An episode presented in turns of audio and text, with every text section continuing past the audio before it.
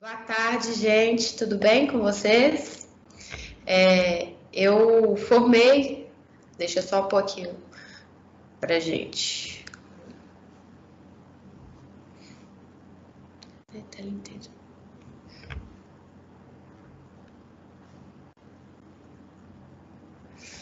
Então, gente, vou passar aqui para vocês um pouquinho da questão né, de aprovação nas prefeituras. Vocês vão ver assim que não, tem, não é um bicho de sete cabeças, não.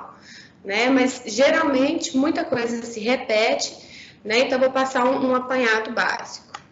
Vou começar falando um pouquinho quem eu sou. Eu formei arquitetura na PUC também, né, em 2006. E entrei de gaiata nessa questão de aprovação, porque eu fui trabalhar na Prefeitura de Nova Lima na parte do setor de aprovação de projetos.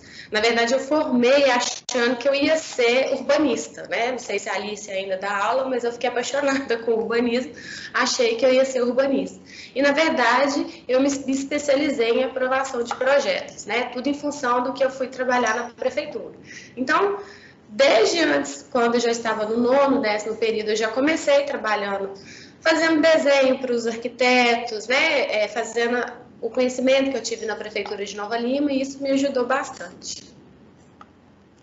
Então, assim, a arquitetura, a gente tem uma vantagem muito grande de poder, que a gente é autônomo, né? Então, assim, um computador e uma, um, um, uma trena, um, papel, a gente consegue trabalhar, né? Então, assim, eu comecei fazendo um projeto para outros arquitetos, porque tem muitos escritórios grandes que eles sabem projetar, mas eles não sabem a lei, né? E igual Nova Lima, Vespasiano, Lagoa Santa, tem muitos condomínios e esses condomínios a legislação ainda é mais é, restritiva do que a da própria prefeitura, né? Então, nessa conversa, eu vou abordar de Belo Horizonte, que é a mais difícil, e tudo que a gente aplica para Belo Horizonte dá para aplicar nas outras é a mais difícil, não, é uma das mais difíceis, né? Mas quem aprova em Belo Horizonte consegue aprovar nos outros municípios. Bom, vou começar. O que é um projeto legal? O projeto legal é aquele que tem força de documento. Não é que ele é legal, que ele é descolado, que ele é bacana, não.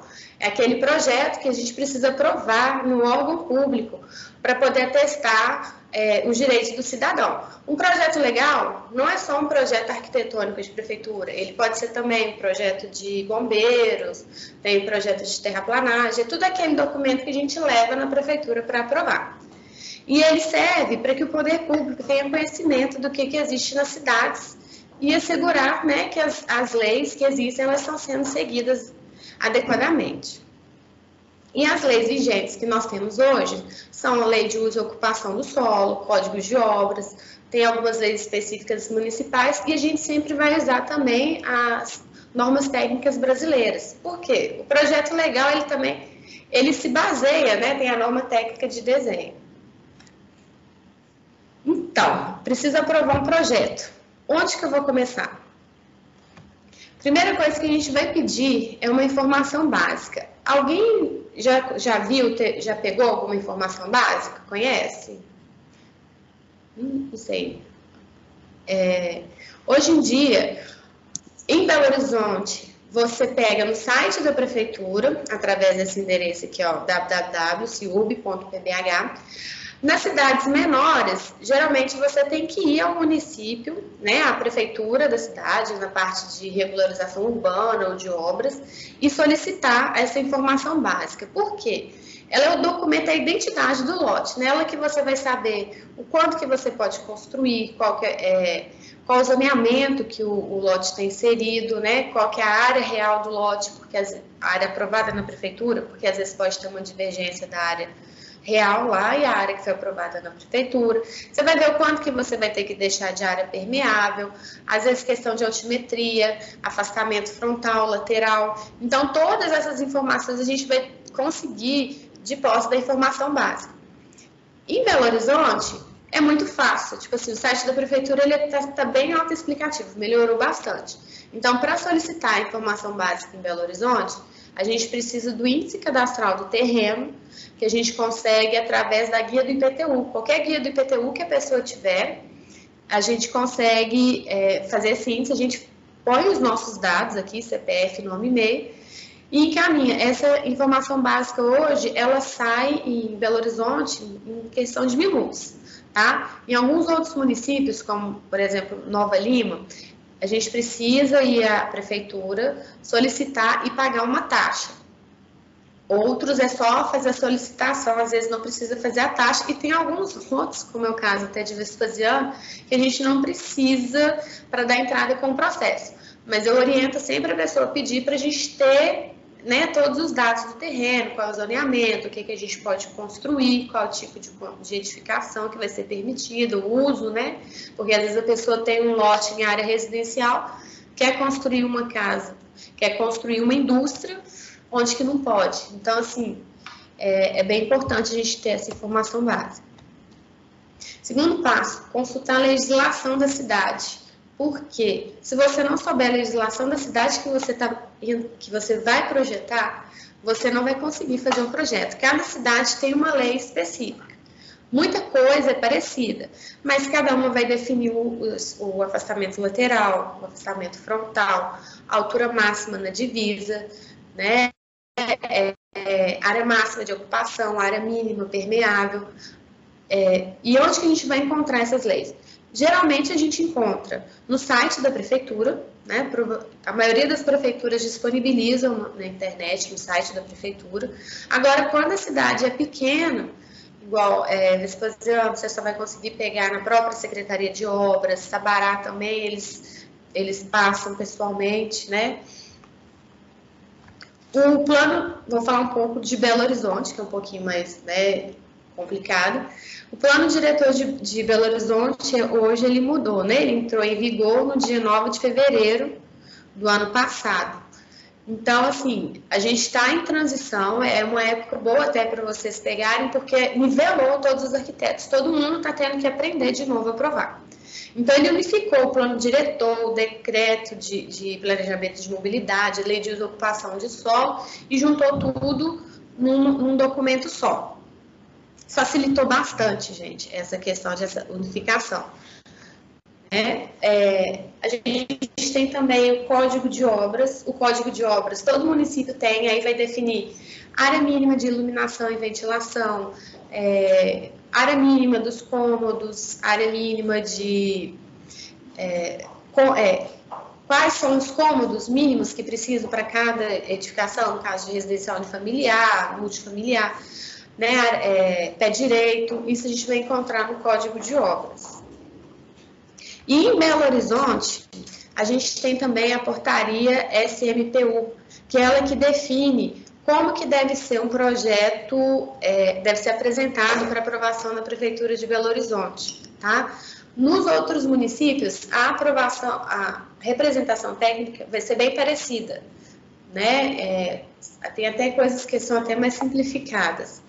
Agora, Belo Horizonte, esse manualzinho, essa portaria, facilita bastante, é como se fosse um checklist. Depois que a gente faz todo o desenho, toda a parte técnica, né, de desenho técnico, Aí a gente faz um checklist para ver se estamos atendendo todas as exigências que tem lá.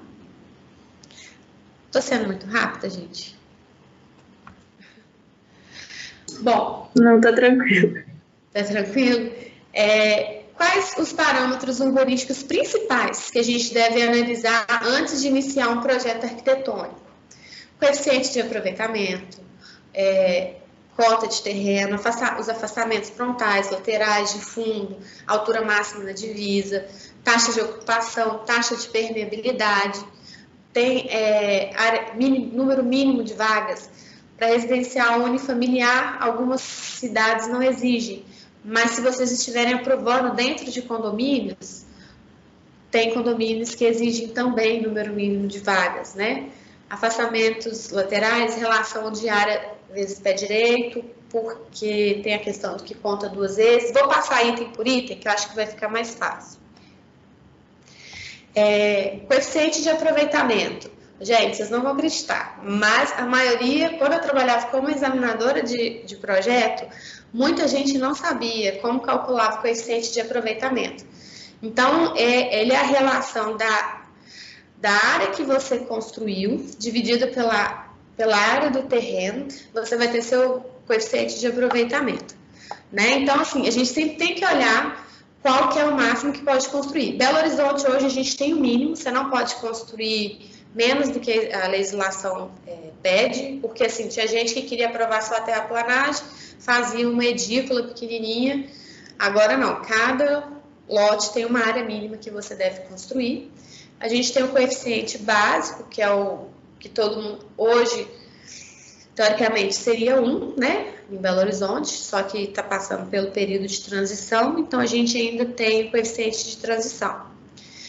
E ele também define, Belo Horizonte define coeficiente máximo, né, que quando a gente vai adquirindo potencial, a gente pode chegar a um máximo de área.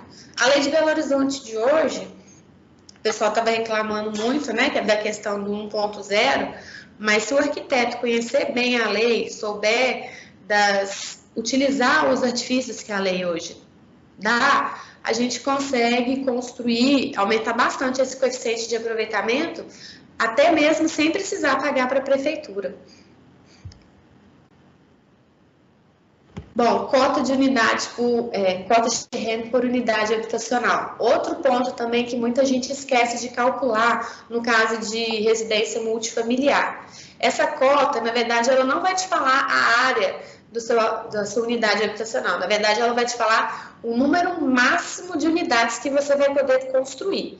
Então, você vai pegar a área do terreno pela cota que foi definida, né? Para cada zoneamento a gente vai ter uma cota e essa, é, esse número, esse resultado vai ser o número de unidades que você vai poder ter. Então tem terrenos que tem cota de 40, tem outros que tem de 80, em alguns casos é 360, ou seja, porque você só vai poder construir uma unidade no terreno, então não é permitido multifamiliar. É, espaço para veículos, né? Aqui eu estou trazendo exemplo de Belo Horizonte, que ele define, em regra geral, geralmente para multifamiliar, né? Para unifamiliar não é exigido em Belo Horizonte. Agora, por exemplo, Nova Lima, alguns condomínios exigem pela área do seu terreno, né? Pelo menos uma vaga coberta ou outros duas. Mas geralmente para unifamiliar a gente não precisa não. Quando é multifamiliar ou não residencial, uso não residencial, sempre vai existir uma regrinha, tá? E a gente não precisa ter medo não. A gente sempre vai ter, quem mexe com lei sempre vai ter que consultar, viu? Porque é muita regrinha e assim, às vezes passa despercebido algum algum ponto então é sempre bom a gente ter essas leis em mãos para estar tá sempre consultando. Afastamento frontal. Em Belo Horizonte, ele é definido em função da, do tipo de via, né? Se ela é regional ou arterial ou local. Tá? Nos, outros, em, nos outros municípios, eles já determinam qual que é o tipo de afastamento. Afastamento frontal vai ser 3, em alguns casos vai ser 5, então vai depender do uso. Por isso que é sempre importante pedir, a primeira coisa, a sua informação básica. Afastamentos laterais e fundos. Belo Horizonte, até 8 metros, ou a gente encosta, ou a gente afasta um metro e meio. Nos, nas outras cidades, né? Nova Lima, Contagem, Vespasiano, cada uso vai ter um. Desculpa, gente, só um minutinho. Aí. Vocês estão vendo? Voltou? Sim.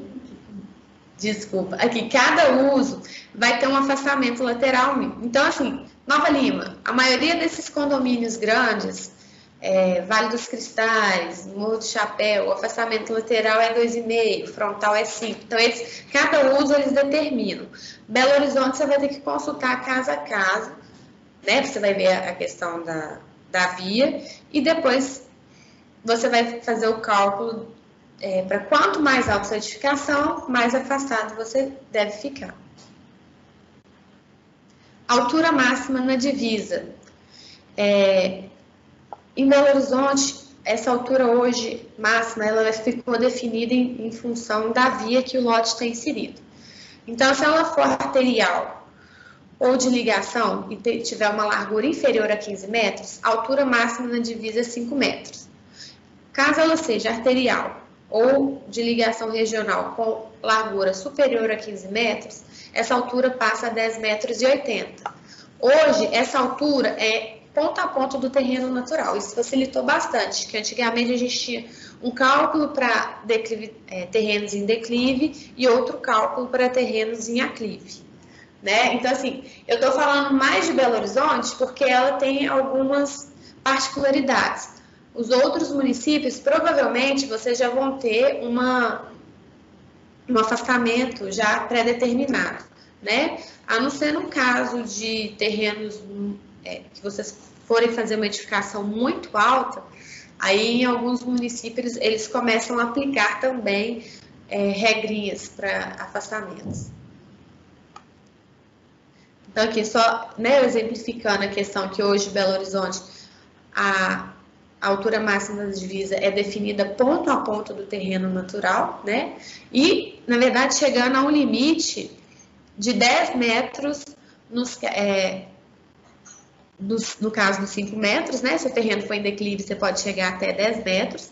E se o terreno for em aclive, aliás, e se o terreno for de regional, você pode chegar até 15 metros e 80 porque antigamente podia, era 5 metros é, em declive. Ponta a ponta, se você for jogando ponta a ponta, ia ficar muito baixa a edificação para um terreno em declive, né? Então, eles utilizaram desse artifício, deixando a gente chegar numa altimetria máxima. É, relação de área vezes pé direito. Então, assim, a gente sempre tem que tomar cuidado com essa questão do pé direito duplo em, em edificações de uso não residencial, pé direito acima de 4,5 computa duas vezes, por quê? Às vezes você pode extrapolar o seu coeficiente por causa de um pé direito duplo, né? Então, Belo Horizonte pede só para uso não residencial, mas nos outros municípios, é, pé direitos duplos, aí cada município vai ter uma altura máxima, é, altura mínima, desculpa, 5,30, é, 3,50, igual o caso de contagem, que aí você vai computar duas vezes. Então, a gente sempre tem que ficar alerta a isso também. Taxa de ocupação e taxa de permeabilidade. A taxa de ocupação, né, é, é aquela área que você vê como se fosse uma vista aérea por cima, é aquele perímetro da sua edificação, a área desse perímetro, dividido pela área do terreno. Gente, esse também era outro ponto que muito arquiteto não sabe calcular. Então, assim, se o seu é, pavimento, se a sua edificação tiver vários pavimentos superpostos, para você fazer esse cálculo da taxa de ocupação, você vai pegar o perímetro, você vai sobrepor todas e vai pegar o perímetro externo. Você não vai considerar só do primeiro pavimento, não, viu? Vocês vão pegar toda a área externa.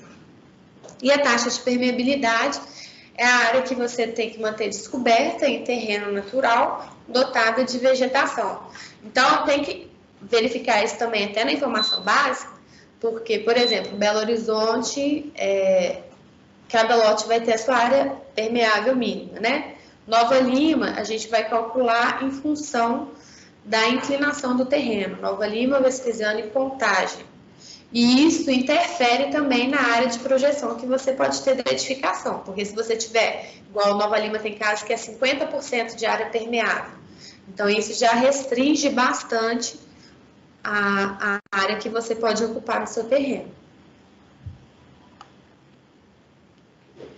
É, hoje em Belo Horizonte, é exigido, além de, da área permeável sobre terreno natural vegetado, que a gente tenha também a caixa de captação. Isso já era exigido em, em contagem muito antes de Belo Horizonte pedir isso. E Nova Lima também, não no município, mas em alguns condomínios, é obrigatória essa, essa caixa de captação. Qual que é a função dela?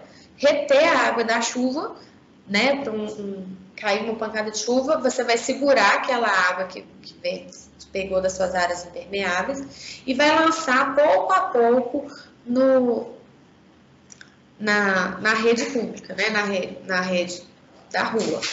Então, assim, é para não sobrecarregar o sistema, né? Porque tem muita área impermeável, tem lotes né, já existentes que tem área 100% impermeável. Então, aí quando vem aquele fluxo muito grande de água, a água não consegue entrar no solo, vai tudo para a rua e começa aquelas inundações, enchentes que a gente viu esse ano passado, né? É, início desse ano, na verdade, né? Ficou aquela chuva horrorosa. Então, isso foi um artifício também para a gente poder conseguir segurar um pouquinho essa água.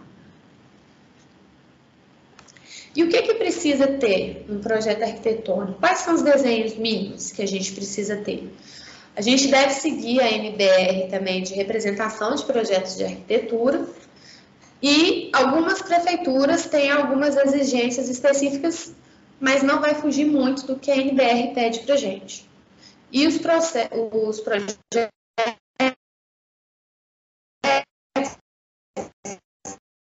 eles devem ser ou a zero, né? Tem, porque até por questão de escala dos desenhos, esses tamanhos são os, os mais recomendados.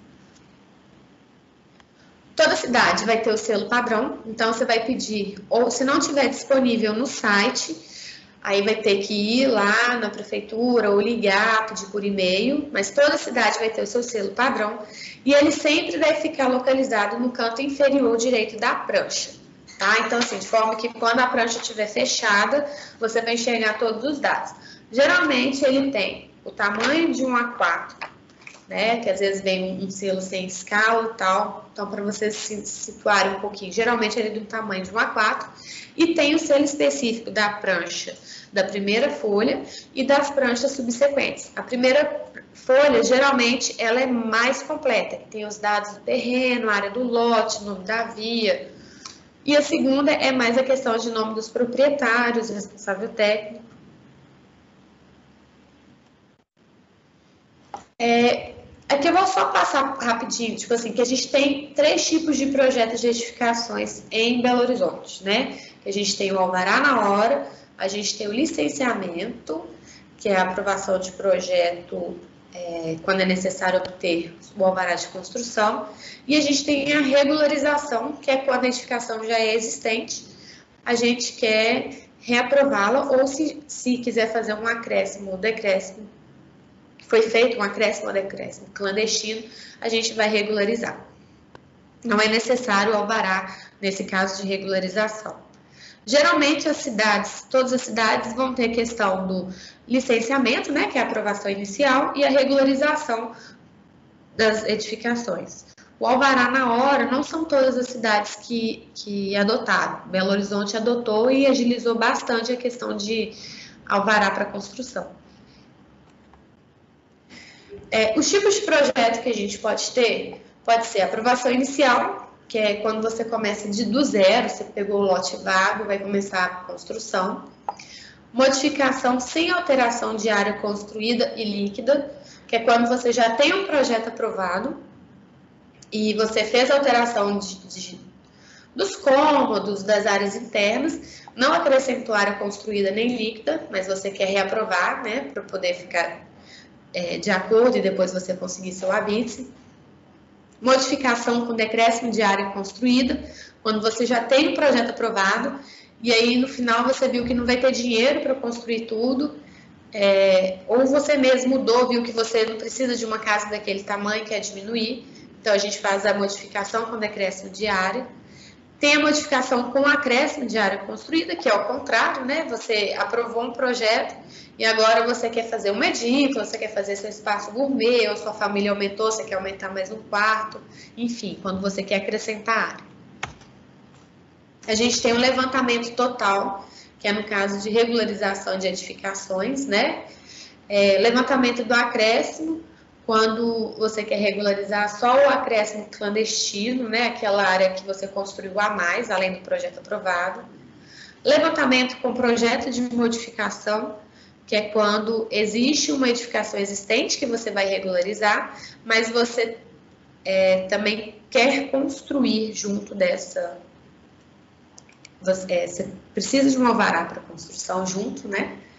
E o levantamento do acréscimo com projeto de modificação, que é um, a regularização daquele acréscimo que você fez sem alvará, e você vai aprovar também junto uma alteração da parte da edificação para poder obter o alvará de, o alvará de construção.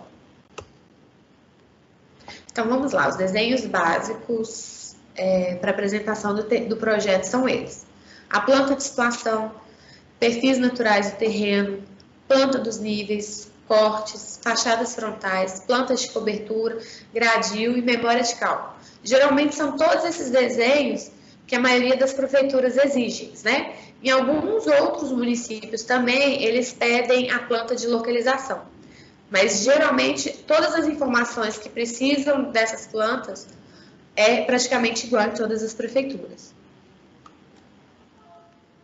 Bom, a planta de situação em Belo Horizonte, vou mostrar para vocês, e a maioria, é, Vespasiano também, a gente precisa representar o quê? A projeção dos, é, dos pavimentos, né? A gente diferencia eles através de achuras, só, é, a diferença através de achuras.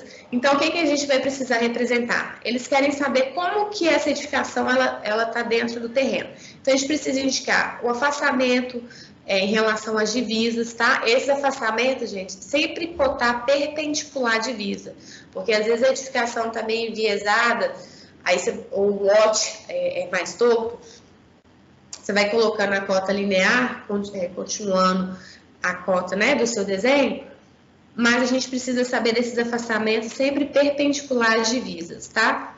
A gente pede para indicar os níveis das extremidades do terreno, é, indicar o nome da via, representar. Em algumas prefeituras pedem o CP e o real.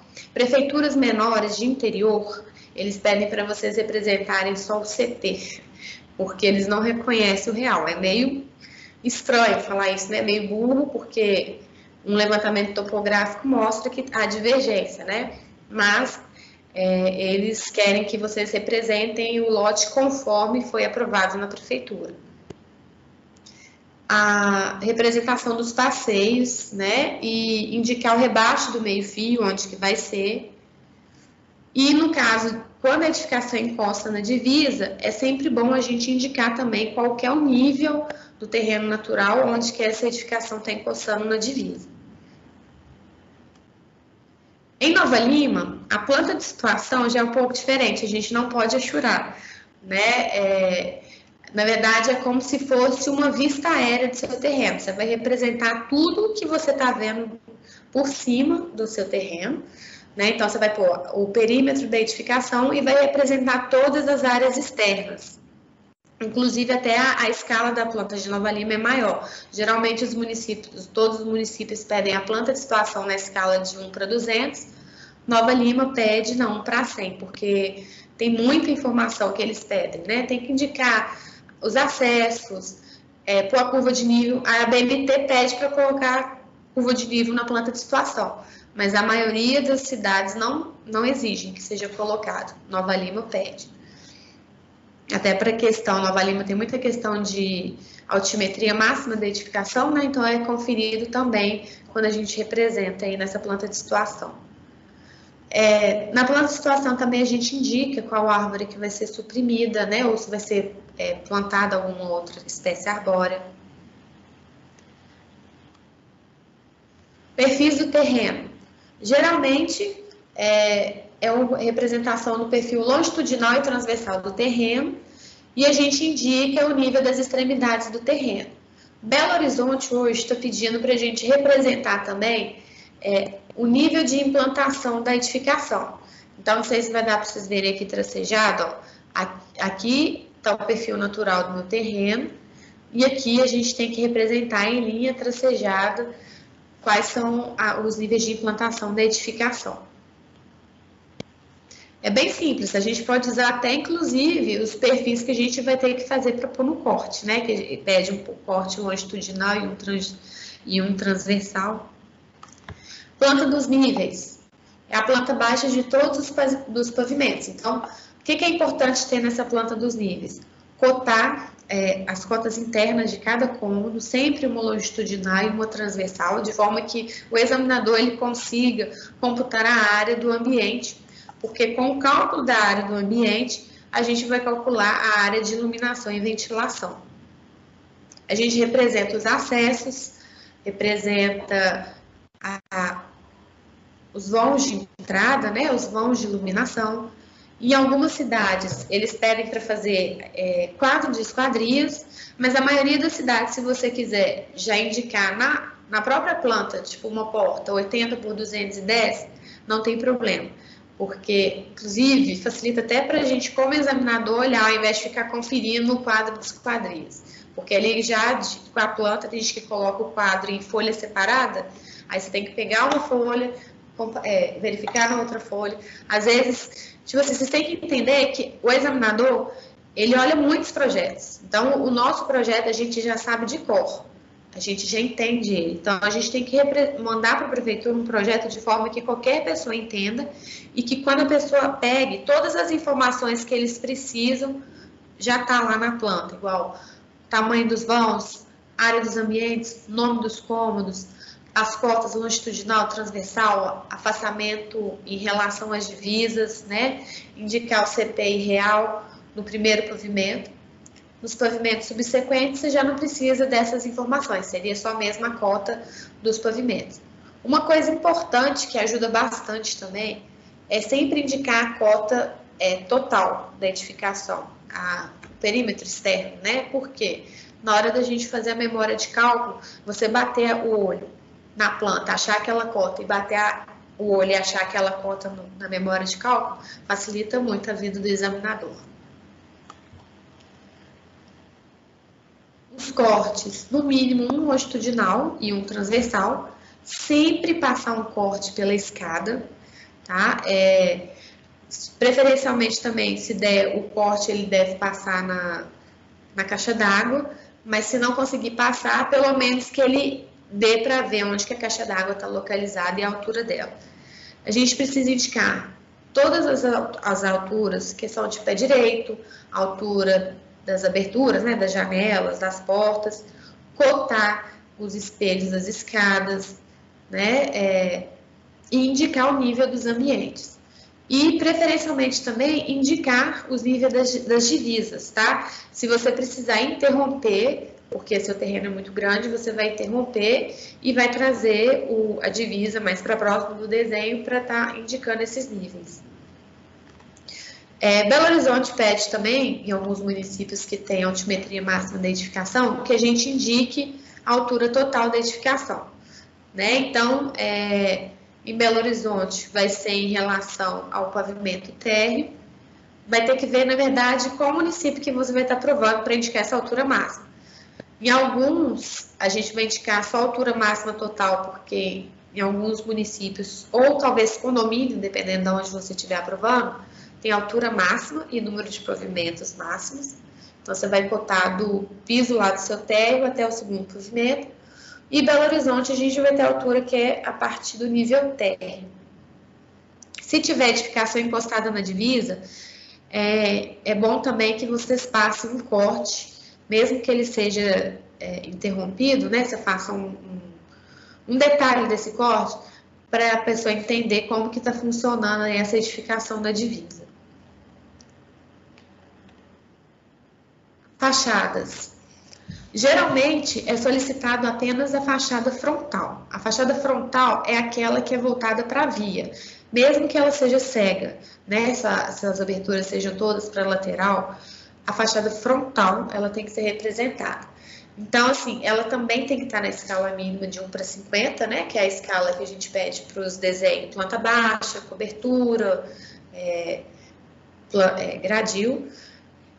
E quando não houver gradil ou outra vedação, né? Porque alguns lugares que nos condomínios a gente não precisa fazer o fechamento frontal.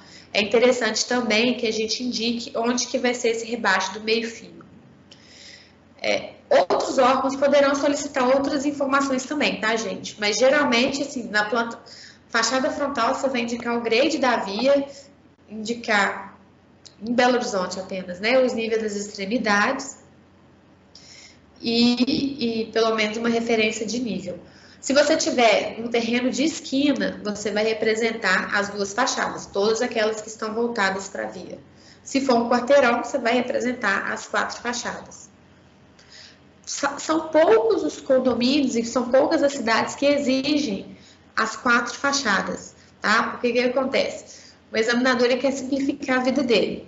Então, quanto menos coisa, quanto menos desenho ele tiver que analisar, vai ser mais rápido essa análise.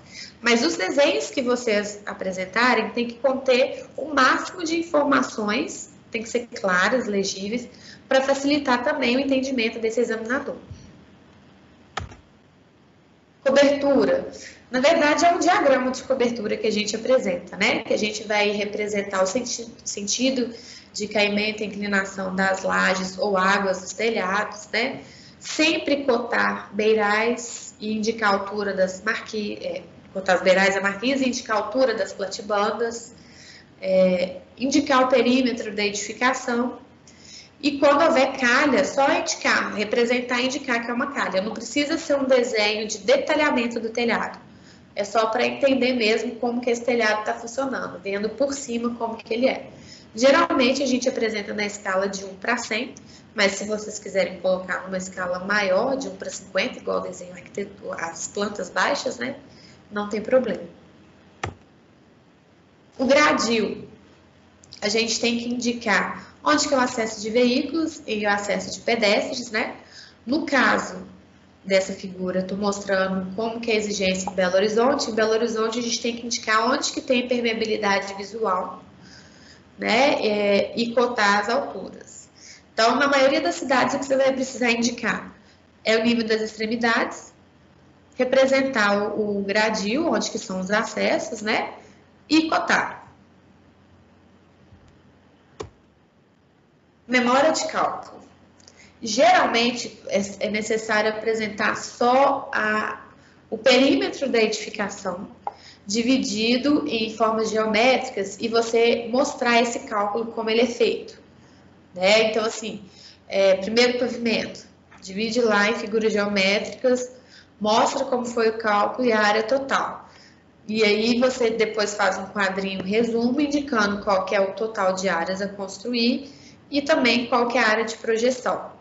Geralmente, a caixa d'água a gente sempre representa em planta, representa o cálculo dela, mas ela não entra no cálculo da área líquida das edificações, tá? Belo Horizonte simplificou um pouquinho essa questão. Belo Horizonte agora é, a gente vai dividir esse cálculo em áreas privativas e áreas comuns. Né? Em verde aqui a gente tem a área permeável, aqui são as áreas privativas e aqui as áreas comuns. No caso do, da garagem, né? E aqui no caso dos, da, dos apartamentos, a gente ficou em roxo com as áreas comuns e as áreas privativas em amarelo. Por quê? Belo Horizonte, ela tem uma tabela, é, uma planilha própria para a gente preencher, tá? Então, assim, toda vez, Belo Horizonte, não é bom a gente salvar esses arquivos, porque, principalmente como a gente está implantando, né, tem um ano aí que a gente está com essa lei, mas tem muita coisa ainda sendo melhorada, sendo adaptada. Então, diariamente, praticamente, essa planilha é atualizada, assim como os outros documentos. Eu já tinha montado a aula para vocês e aí eles tinham é, mudado essa versão. Então, sempre verificar, né, em Belo Horizonte, a questão da versão que você está utilizando, tá? E, e, quando for protocolar, principalmente, porque às vezes você está desenvolvendo projeto, demorou aí um mês com o cliente, desde a fase do, da concepção, do, do projeto é, inicial, né, até a gente chegar à, definição. E aí, nesse meio tempo, já mudou formulário, já mudou a tabela, já mudou tudo em Belo Horizonte. Estudo preliminar, obrigada. Minha, minha sócia aqui está aqui me ajudando, gente, que deu um branco no estudo preliminar. E, e assim, essa planilha, ela facilitou bastante agora de Belo Horizonte, que não tem muito campo para ser preenchido, não. Então, você baixou do site da prefeitura, muito importante que isso, eles não explicam para gente, tá, gente? Aqui tem um aviso de segurança. Você vai ativar a planilha, você vai é, desbloqueá-la, porque aí, a partir do momento que você for inserir as informações aqui com sim ou não, seu terreno é composto por lotes com zoneamentos diferentes? Não. Você pretende fazer uma regularização? Não. Aí ele vai abrir uma abinha aqui embaixo, de acordo com o projeto que você vai aprovar, que é essa memória de cálculo aqui. Né? Então, na parte de cima, a gente vai preencher com os dados do terreno, na parte de baixo, aqui, a gente vai preencher com os dados da edificação, bloco, nível, né? Aí a gente vai indicar, vocês vão ver aqui, ó, só a área privativa e a área é, comum, que a gente vai preencher, então, na parte residencial, área privativa, área comum. Na parte não residencial, área privativa, área comum. E essa planilha da prefeitura, só as partes amarelas que são editáveis, tá? As partes em brancas, elas são bloqueadas. Aqui, se você precisar acrescentar a aba para o número de pavimentos que você precisa, é possível, porque ela vem algumas é, linhas ocultas, tá? E aqui, de acordo com o que você vai preenchendo, vai ficar verde se tiver tudo ok, ou vai ficar vermelho se você estiver extrapolando algum coeficiente.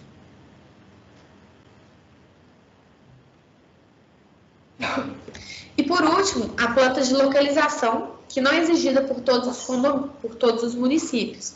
Mas, é, em resumo, a planta de localização é uma planta para mostrar onde que o lote está situado, tá? Então, geralmente a gente destaca as divisas, você pode colocar ou com um perímetro mais espesso, ou pode achurar o lote, né? Indicar o número do lote, número é, da quadra, representar, indicar o nome das vias e cotar a distância da esquina também.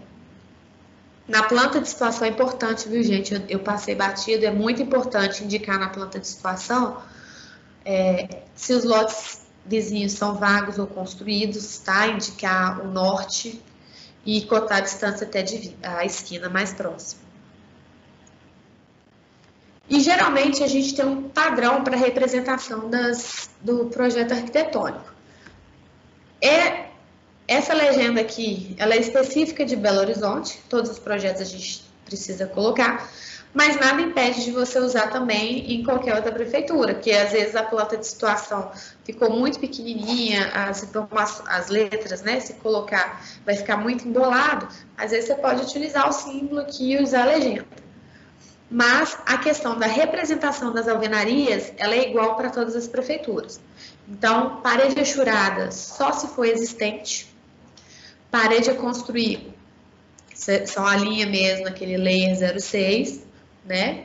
E parede a demolir, sempre tracejada. Né? Aqui em Belo Horizonte, eles criaram mais duas legendas, no caso de parede que já existe, que você quer regularizar, e parede que existe, que a gente vai regularizar na lei vigente, porque a gente tem a lei 974, que é de anistia em Belo Horizonte, e tem a lei hoje do novo plano diretor. Bom, todo o processo de prefeitura envolve documentação também.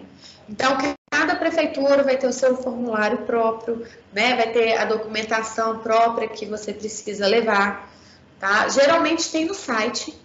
Então, sempre lembrando, tudo, se não tiver no site, tem que ir lá no setor de aprovação, ou é na Secretaria de Obras, ou é na Secretaria de Expansão Urbana, enfim, tem que ligar para a prefeitura, ver qual é o setor de aprovação e ver qual é a documentação que você precisa levar.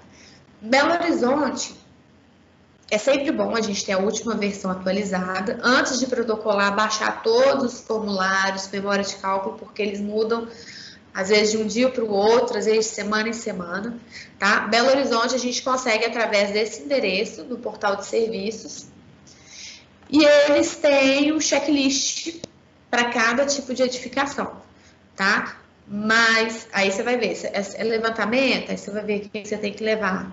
É, geralmente, o que toda prefeitura você vai precisar: identidade CPF do proprietário, registro do imóvel. A maioria das prefeituras pedem o registro atualizado é, com menos de 90 dias, tá? Às vezes você pode pedir a informação, dependendo da prefeitura, né? Você pode pedir a informação com informação básica, com registro é, sem estar atualizado, e mas na hora que você for fazer a aprovação do projeto, no finalzinho da aprovação, eles vão te pedir um documento atualizado para ter certeza que você é o proprietário mesmo do lote. Outros já te pedem esse registro atualizado já no início da aprovação. É, então, aqui, ó, geralmente, cópia do documento de identidade dos proprietários, tá? Registro do imóvel e escritura atualizado, levantamento planométrico do terreno, vou falar ali um pouquinho também, mas é muito importante, não comece o projeto sem o levantamento planométrico. porque inclusive é através dele que você vai conseguir ver a altura máxima da divisa, né? Vai ver a questão dos afastamentos, o que, que você vai poder construir. A guia do IPTU, geralmente essa guia é para a gente pegar o índice cadastral, que a prefeitura pede, a cópia do projeto arquitetônico, a RT ou RRT do projeto, e algumas cidades vão te pedir também o ISSQN é, do responsável técnico, né? Aí você tem que fazer o cadastro na prefeitura como autônomo e recolher é, impostos para a prefeitura. Aí com esse SSQM você consegue emitir nota fiscal, aí você vira um autônomo, né? Custo. Todo projeto de aprovação vai ter um custo. Geralmente esse custo ele é em função da área massa, da área que você está construindo. Essa tabela aqui é em relação a Belo Horizonte. Então, assim, a gente tem a taxa de exame, que é mais ou menos é, é 81 centavos por metro quadrado, né? E tem a taxa também de Belo Horizonte, ela cobra por exames, né? Belo, é, contagem, Nova Lima, Vespasiano, você paga essa taxa de exame uma única vez. Ali, é, aliás, Nova você paga na entrada, Vespasiano e Lagoa Santa e contagem você paga no ato da aprovação do projeto. Tem os custos também relativos à fiscalização de obras, né? No caso de você estar tá querendo tirar um habite, e no caso de regularização também o fiscal vai à obra fazer a vistoria. E no final, voltando para aprovação, no final da aprovação, a gente sempre vai ter número oficial, se for aprovação inicial, né? alvará de construção, no caso de aprovação inicial também, e algumas cidades têm a, a fossa séptica também, como é o caso de Nova Lima. Bom, aqui é um fluxo lúdico, é, eu peguei até do site da Prefeitura de Belo Horizonte. A Prefeitura de Belo Horizonte melhorou bastante essa comunicação com a gente, sabe? Então, assim, o, qualquer serviço que você for fazer, na prefeitura, o próprio site ele é autoexplicativo, tá? Então, assim, primeira coisa, ele vai consultar é, a questão de, do checklist de documentos, né? É, ver, mandar o boleto pago, né? Que ele vai emitir a guia lá de taxa de exame de projeto. Assim que você protocola o projeto, é feita uma análise documental. Essa análise vai verificar se vocês entregar todos aqueles documentos necessários no checklist e vai verificar algumas é, informações básicas que estão contidas. Sabe aquela portaria 006 que eu falei? Nessa análise documental, eles olham assim, por alto se todas as informações que eles pediram, elas estão indicadas em planta. Belo Horizonte, a gente tem dois caminhos. Da análise documental, a gente pode pedir a emissão do alvará na hora, ou a gente vai para o primeiro exame tá? Aí o primeiro exame, o examinador faz a análise, verifica se tem alguma pendência, se tiver, teoricamente teria o atendimento, o atendimento presencial, que hoje ele está sendo feito via plataforma Zoom. Google Meet agora, eles mudaram. Começou com o Zoom, agora está Google Meet. Eu particularmente gostei muito, porque além do atendimento estar sendo melhor, a gente não tem deslocamento, né? Está sendo muito mais rápido. Os Examinadores eles estão analisando com muito mais rapidez do que da época sem pandemia. Inclusive, a gente está tendo retorno até os domingos, né? É, Belo Horizonte você tem direito a apenas dois exames, tá? Então, depois do primeiro exame, se você, você leva as pendências, você vai corrigir, você paga a taxa novamente, protocola, é feito o segundo exame. Se você não fez todas as correções, se alguma é, coisa que está em desacordo com a lei, seu projeto ele é indeferido. Aí você tem que entrar com o processo todo novamente. Mas se tiver tudo certinho, você tem o projeto aprovado e tem a emissão do alvará. Nas demais cidades, geralmente, é, que eu tenho mais práticas, tipo assim, Vespasiano, Contagem, é, Nova Lima, Lagoa Santa, Jaboticatupas, a gente tem mais de um exame, não é cobrado. Então, você entra com o primeiro exame, o arquiteto analisa a nota. Você corrigiu, mas ainda faltou alguma coisa. Aí você pode, tem o direito de corrigir sem pagar nada, tá? em Nova Lima, na época que eu era examinadora, tinha gente, isso eu não achava certo não, mas tinha gente que ia até o quinto exame, né? Porque às vezes muito é, técnico em edificações ia lá aprovar algumas residências pequenas. Gente, e eram os que mais voltavam. Ou então arquitetos também que não entendia essa questão de taxa de ocupação, é, altimetria máxima, isso é coisa que volta bastante. Bom, falando rapidamente aqui da questão do alvará na hora, o que é esse alvará na hora? É um, ele facilitou bastante a vida dos arquitetos, né, em questão de burocracia. Ele é muito mais rápido. Então, você faz todo o processo igual faz projeto de aprovação. Você vai fazer o desenho arquitetônico com todas as informações que a gente precisa, planta de situação, planta baixa, corte, fachada, perfil. Vai protocolar. A diferença é que esse processo ele não vai passar pela análise do projeto arquitetônico, ele passa apenas pela análise documental. Então, assim, uma aprovação que chega a demorar seis meses, você tem para ter o alvará, o alvará na hora, você tem o alvará em até sete dias. Ele é bom? É, quando você sabe o que, que você está fazendo. Se você sabe a lei, se você tem domínio da lei, se você tem certeza daquilo que você está fazendo. Né? Então, como que é feito? O alvará se protocola, passa pela análise documental, ele sendo acatado, você tem o alvará. Mas como que a prefeitura vai fazer acompanhamento e saber se está certinho? A cada seis meses é, tem que ser feita uma vistoria. E a gente tem três vistorias obrigatórias. Né? Então, uma a cada seis meses, a contar da data que você vai comunicar o início de obras, quando termina o sistema estrutural da edificação e quando você, quando você conclui a fundação e quando você conclui a estrutura da edificação. Tá? Em cada etapa dessa, o responsável ele vai à prefeitura, solicita a vistoria e assim, se tiver errado, o alvará na hora, ele vai te pedir a correção é demolição. Então, por isso que é importante, para você solicitar esse alvará, alvará, você ter certeza daquilo que você está fazendo. A prefeitura, nesse caso, ela entende que você, como responsável técnico, né, como arquiteto formado, como engenheiro formado, você tem a capacidade de, de fazer o seu projeto e sua obra seguindo a legislação, sem precisar ficar tendo a bênção da prefeitura, porque o que está na lei, é claro, você como profissional formado, você entende. Agora, se você forçou algum parâmetro, se você não tinha muita certeza daquilo que você deveria ter usado, eu não aconselho usar o alvará na hora, não. Porque aí fica caro, se você fazer uma coisa errada na obra e você ter que demolir isso e depois pagar para uma nova vistoria para poder estar é, tá verificando se foi feito certinho.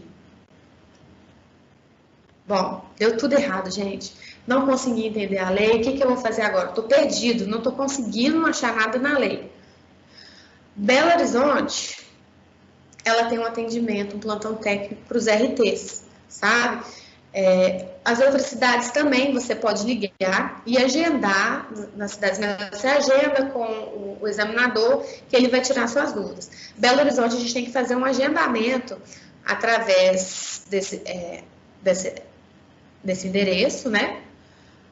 Ou você pode mandar um e-mail também para esses examinadores. Com essa pandemia, eles estão limitando os atendimentos, mas assim, é super prático, tá? Dá para. É, você já vai lá, conta seu caso, conta sua dúvida, conta que, aquilo que você está com medo, que eles vão te explicar melhor. Nas outras cidades também tem isso, porque a gente não, não, não tem conhecimento de tudo, né? E a lei também vai muito, a gente tem que entender o que, que, o, município, que, que a, o município quer, entendeu? Às vezes a gente entende a lei de um jeito, mas na verdade a gente tem que entender o que, que o município está querendo com aquilo quando ele escreve.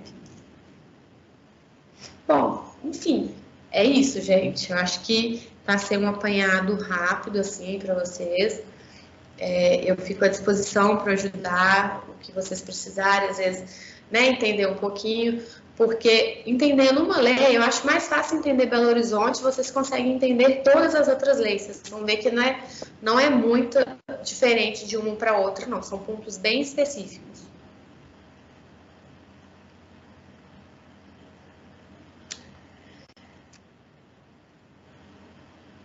Juliana.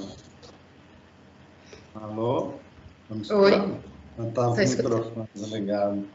Obrigado, Juliana. Acho que ficou foi bem esclarecedor assim, para o pessoal, pelo menos ter um contato, né? É, nem que seja um pouquinho mais aprofundado com, com o projeto legal.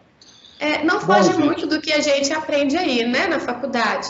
Mas acontece que começa a seguir um pouquinho mais de regra, e aí a gente tem que consultar as prefeituras, sempre estar tá com o manual, com as leis em mãos, porque assim, é difícil, não é? A gente não grava tudo na cabeça, né? Não, não, um projeto legal você tem que estar com a lei do lado, de preferência no PDF, para poder agilizar a busca. Né? Dá um Ctrl F ali, vai. Bom, podemos abrir então para as perguntas? Gente, é, tá, vou pedir então quem for perguntar, igual na semana passada, liga a câmera, por favor, e vai levantando a mãozinha que a gente organiza mais fácil. Ok?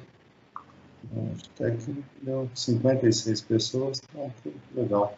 É, bom, gente, então tá. Quem tiver dúvida, por favor, tá? a hora é agora.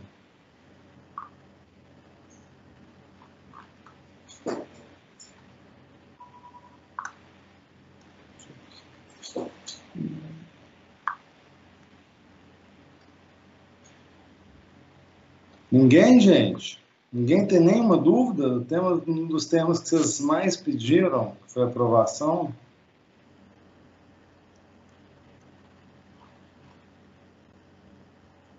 Alô, gente. Gente, ficou claro assim? É. Ó, tem uma mãozinha levantada. Amanda de Oliveira, por favor. Oi, é, boa tarde, Juliana, tudo bem? É, minha câmera não está funcionando. Hã? A minha câmera não tá funcionando, então vai ter que ser só voz mesmo. Tudo bem. É, eu tenho uma pergunta, na verdade, não sei se você vai saber responder, mas é referente a.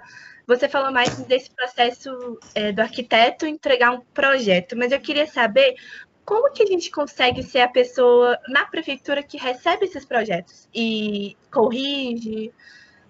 Ah, você e... quer ser examinadora na prefeitura? É. Eu entrei como estagiária. E aí, na época, hoje em dia você só consegue concursada. Foi um dos motivos até que eu saí, porque eu consegui só classificar. então, assim, eu entrei como estagiária, sabe? Tem, você pode tentar entrar nos sites das prefeituras e ver se tem algum estágio em aberto. E aí, de lá eu já fiquei, eles me contrataram. Gente, eu gostava demais. Eu descobri, assim, depois que eu fui para Nova Lima, que eu gostava dessa questão de análise de projeto de lei. Né? Igual eu falei para vocês, eu queria ser urbanista. E aí eu fiquei na prefeitura de Nova Lima por quase cinco anos, desde a fase de estágio até a fase de arquiteta contratada. Então é, só, é, por concurso. Você vai ter que olhar o concurso ou ver se tem algum estágio. Ah, sim. E para esse concurso, tem alguma especialização que ajuda a ganhar pontos ou alguma coisa nesse sentido, ou só ser formado mesmo? Ser, ser formado e tem que estudar, entender lei, as leis do município. Ah, Eles vão te passar um edital. E assim, para passar no concurso, vou te falar com sinceridade, estuda, você sempre estuda muito, porque para o concurseiro hoje virou profissão. Você tem noção, quando eu prestei é, o concurso para a Prefeitura de Nova Lima, que eu já estava lá dentro conhecendo a lei, quem passou em primeiro lugar fez 98 pontos. Eu me senti meio burra nesse momento. E aí, assim, essa pessoa que entrou, ela saiu porque ela não deu conta de trabalhar. Ela sabia a teoria, mas ela não deu conta de acompanhar o, o trabalho lá dentro da prefeitura. Entendi. Bacana. Ah, legal. Então eu vou dar uma olhada nesses, nesses concursos, então. Obrigada. É, olha assim, e eu vou te falar que quando a gente está na faculdade, que as matérias, tudo está mais fresco na cabeça, é mais fácil da gente passar, viu? É, eu concurso na faculdade, eu, eu tirava ponto alto. Eu já até passei num concurso, mas não era o que eu queria, não. Ah, sim. É, eu faço estágio na prefeitura e, assim, mexe bastante com essa parte de legislação lá. Então, uhum. mas aí eu vou ver. Obrigada. Obrigada a você.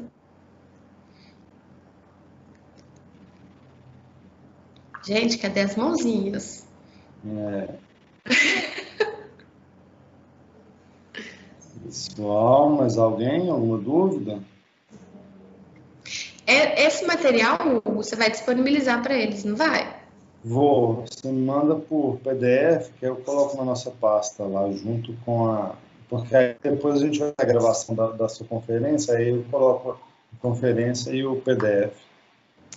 Porque aí eu deixei até meu contato, mas eu acho que assim, é, dentro do que a prefeitura pede, é mais ou menos isso, que vai ser, vai ser pontos específicos, assim, de alguma coisa é, particular, né? Alguma edificação mais, ou muito maior, né? Que eles vão, acho que vai ter mais dúvida. Mas, em suma, é isso mesmo, é o que eles mais vão olhar na prefeitura, questão de vocês têm que conhecer a lei, olhar afastamento, olhar altimetria, a representação dos desenhos, consciente de aproveitamento e cota, sempre é pegadinha, muito arquiteto não sabe.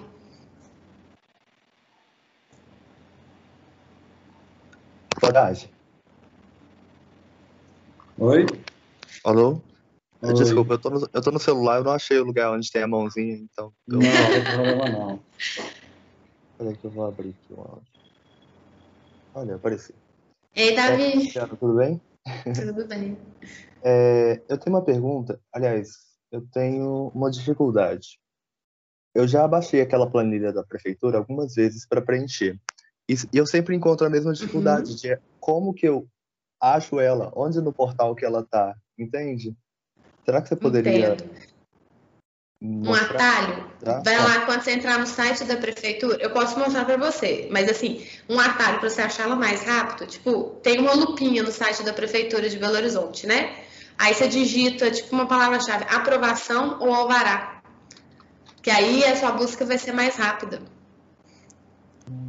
Juliana, se você puder compartilhar essa tela, sua tela, e mostrar o caminho, acho que talvez essa seja uma informação Aqui, útil para muita gente. Por favor. Vocês estão vendo? Tá enxergando aqui? Não, vendo. você tem que Não? você está Então, compartilhando peraí, o deixa eu compartilhar de novo.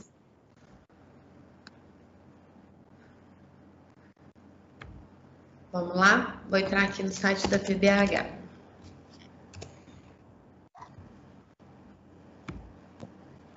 Esse eu achei o jeito mais fácil, viu, Davi? Aqui, ó, Alvará. Do lado direito, tá, gente? Tem a lupinha. Com esse negócio da pandemia, eles não tá indo direto. Eles que suspendeu muito atendimento, né? Então, aqui, ó, Alvará. Al- Aí, peraí. Licenciamento de edificação, alvará de construção. Aí aqui a gente tem o link do autoatendimento, que é para gente, arquiteto, fazer, é, entrar e fazer o, incluir as, as informações no site. E aqui o link do serviço. Mas depois que veio a pandemia, ele tipo volta para a página inicial. Aí eu jogo aqui nesse link aqui de novo, alvará.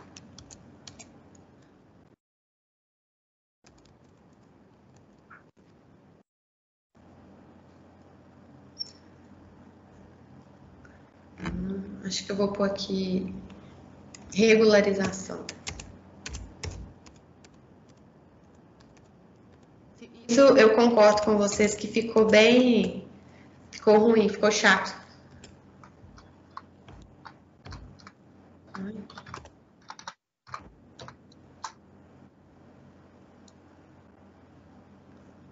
Peraí, gente, não tá pesquisando meu, peraí só um minutinho.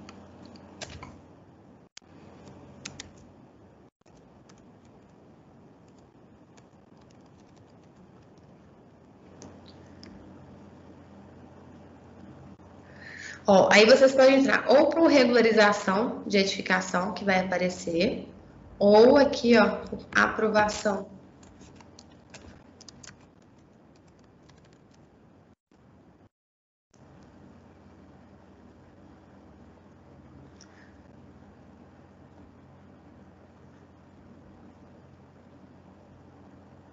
Peraí. Eu tenho que tirar você daqui, Hugo, peraí.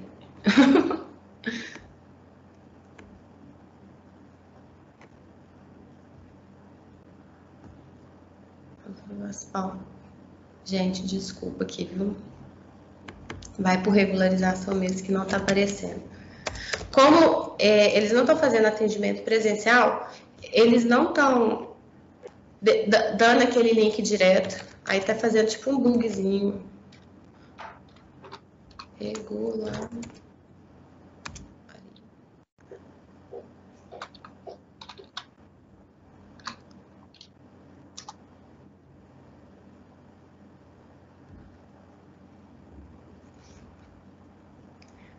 Todo, todo, todo processo que vocês forem fazer na prefeitura sempre vai ser super autoexplicativo aqui, ó. Tem, fala o que é o serviço, a exigência. E aí, quando tem aqui, ó, material informativo, legislação, ou legislação que vocês vão achar.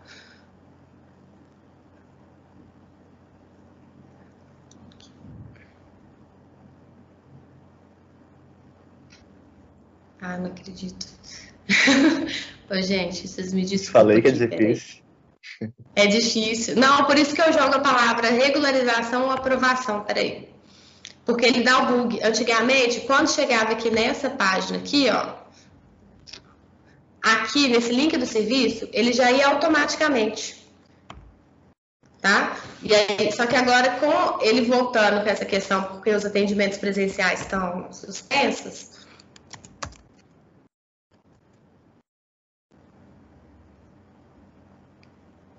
Aí eu sempre digito ou alvará, ou regularização, ou aprovação.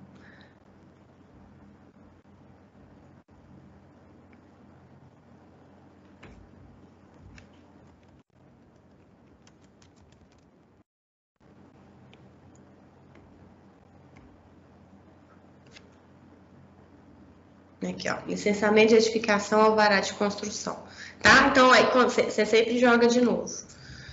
Agora vai dar.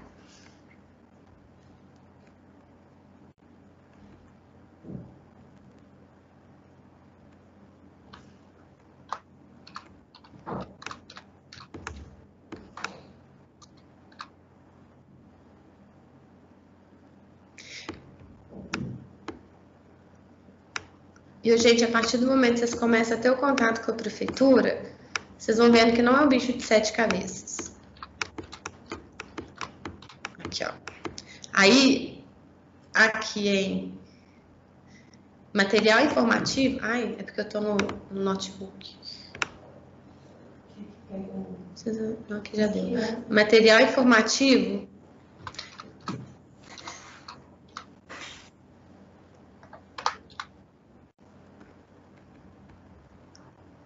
Aqui, ó, padrão de representação gráfica.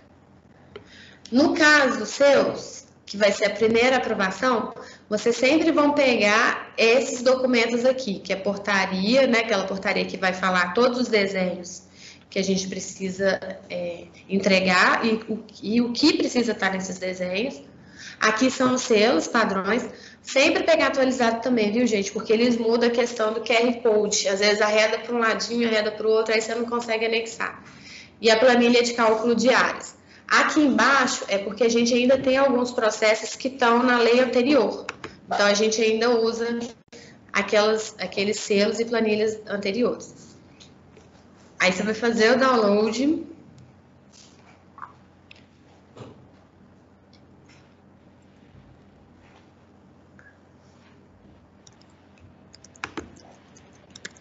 Aqui, ó, memória de cálculo.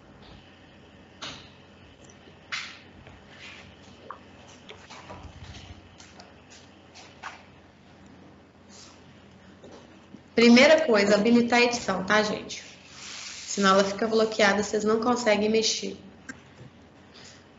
Habilitar conteúdo. Ok. Então, aqui, ó. Sempre responder sim ou não para essas nove perguntas. Então, vai ser de cada dentro. Você vai falar, é conexão de fundo de vale? Não. Vamos pegar aqui o mais simples. Porque essa aqui é, é a primeira página que ela é igual para todos os projetos. Seu terreno é composto por lotes diferentes? Não. Seu projeto fará uso de medidas de resiliência e sustentabilidade? Não. Outorga onerosa? Outorga onerosa é para a gente pagar a prefeitura para construir mais, viu? Mas a lei hoje ela tem vários artifícios para a gente aumentar o potencial sem construir. Sem pagar a prefeitura, desculpa.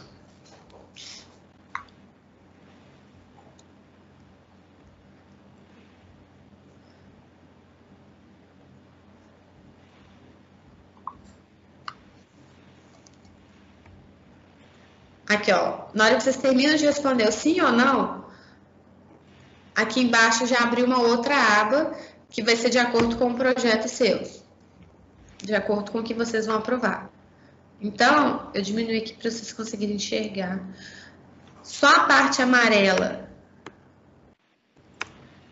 é que a gente vai editar, tá? E a parte branca é travada e a, a planilha já preenche automaticamente. Acho que era isso, Davi? Era isso mesmo. Minha maior dificuldade era achar essa planilha. Então, aí você vai, você vai jogar a palavra-chave alvará ou regularização, que sempre no material informativo vai ter.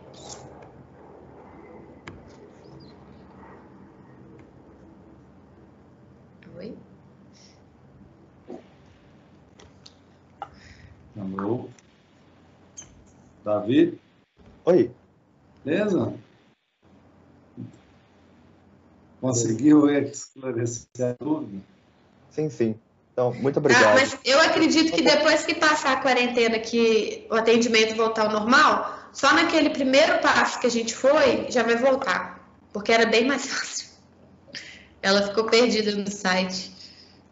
Ok, então é isso. Muito obrigado. Gente, e aí? Alguém? Ninguém tem nenhuma dúvida gente, com relação ao protocolo, o que precisa de fazer? ou com relação a que, né, como que começa um projeto legal. Bom.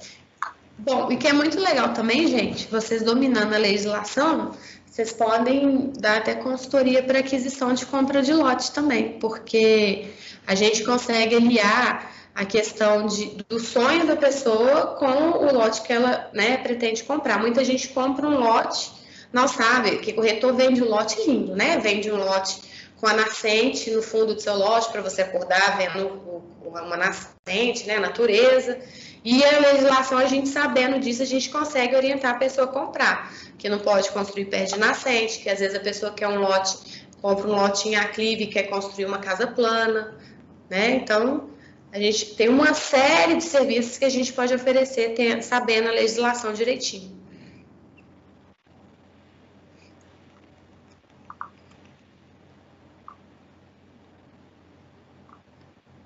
Bom, gente, então acho que é isso. Se ninguém tem mais nenhuma dúvida, acho que ficou claro, Juliana. Ou então eles estão com vergonha de perguntar. Bom, gente, não precisa é... ter vergonha, não, mas eu queria agradecer muito, viu, a oportunidade aí.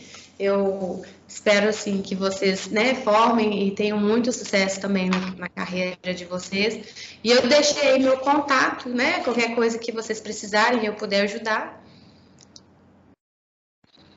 Obrigado, Juliana. A gente que agradece por ter aceitado o convite, pela palestra. E aí depois eu coloco o seu, o seu PDF também junto com o vídeo, e aí eles têm acesso ao seu contato, se tiverem alguma dúvida, alguma coisa do tipo. Tá? E assim ficar pronto também o vídeo, eu te mando e te mando o link do YouTube. Tá certo, obrigado. Obrigado a vocês. Bom fim de semana para vocês, gente. Para você também. Pessoal, obrigado pela atenção. Tá? É, a gente se vê na próxima segunda.